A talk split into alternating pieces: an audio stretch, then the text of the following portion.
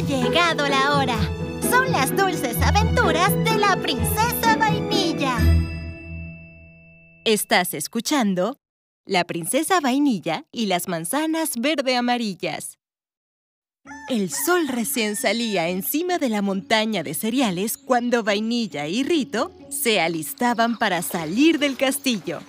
Llevaban un par de cestas tejidas, una capa rosa con puntos amarillos y botas de lluvia para la princesa, y para Rito, un pequeño gorro rojo que le echaba las orejas hacia atrás. Rito, ha llegado la hora de buscar las manzanas dijo emocionada revoleando la cesta por el aire. Mas el conejo poco escuchaba, pues seguía sumergido en sueños de zanahorias y madrigueras acolchadas. En el castillo, la mañana olía a festejo. Todo estaba decorado con banderines dorados y naranjas, rosas y margaritas del mismo naranja y apliques dorados con los números 4 y 0. Era el cumpleaños del rey miel y todo el reino se preparaba para el desayuno tradicional de cumpleaños, panquecas con miel. Todos menos vainilla, quien intentaba salir sin ser vista.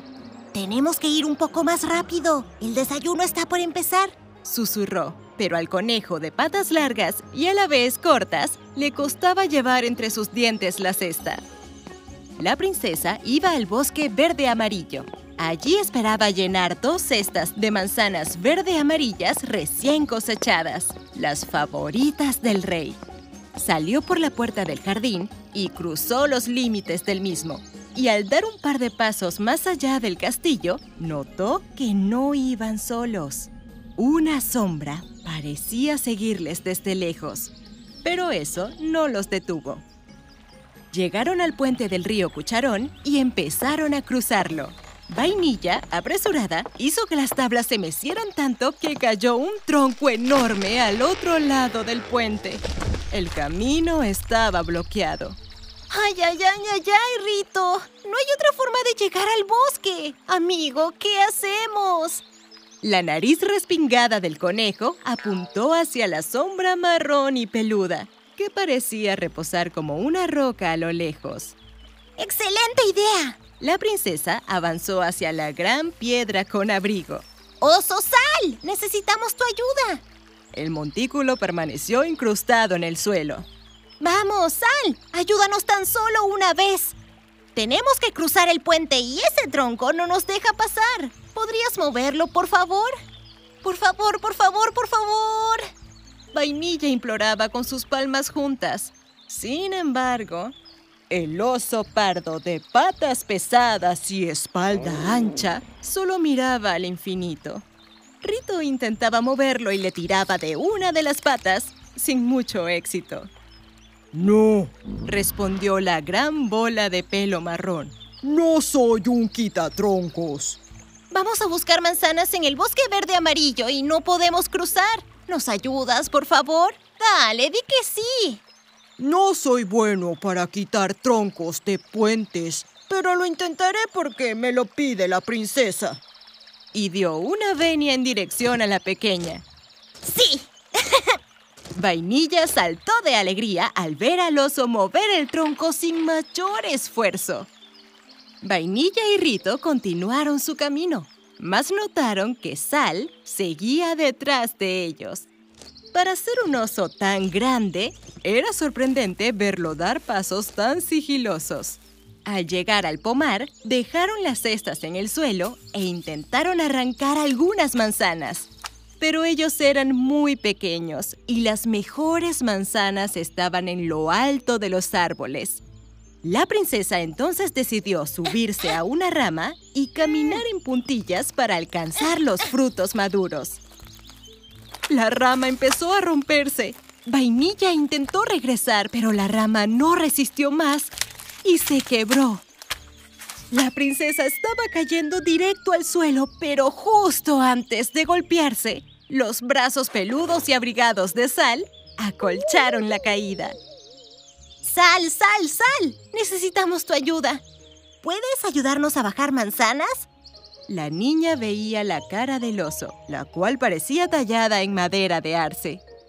No, dijo y bajó a la princesa al suelo. No soy un granjero. Ayúdanos, Sal. Son para el rey miel, ¿sí?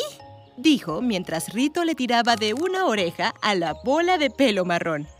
El oso refunfuñó. No, no soy bueno para bajar manzanas, pero lo haré porque me lo pide la princesa. E hizo una venia. Parado en dos patas, Sal bajó del árbol todas las manzanas maduras. Vainilla y Rito celebraban dando saltos y volteretas.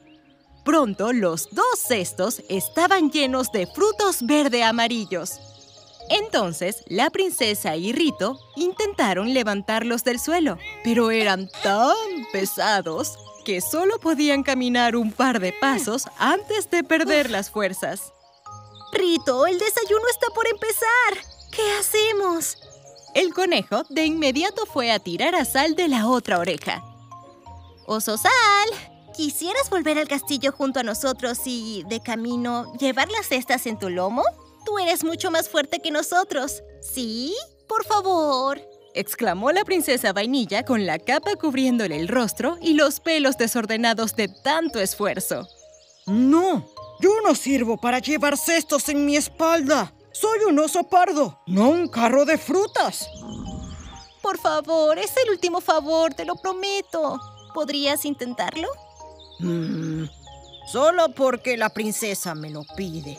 El oso hizo una venia y luego se acostó para que la princesa montara los cestos rebosantes. De regreso al castillo, la princesa y Rito iban dichosos por el regalo que le habían preparado al rey Miel. Al llegar, notaron que todo el reino se agolpaba para participar en el desayuno del cumpleaños. El oso Sal les abrió paso entre la multitud de enormes torres de panquecas y mesas llenas de comensales. En el centro estaban el rey y la reina vestidos de naranja y dorado, esperando a la princesa para iniciar el desayuno. Vainilla, mi pequeña, ya regresaste, dijo el rey, y abrazó a la niña, que vestía una sonrisa de oreja a oreja. Te hemos traído un regalo, tus manzanas favoritas del bosque verde amarillo. La princesa bajó las manzanas de la espalda del oso. Gracias, mi pequeña. Este es uno de mis mejores regalos. Gracias a ti también, Rito. Sé que ayudaste en la tarea.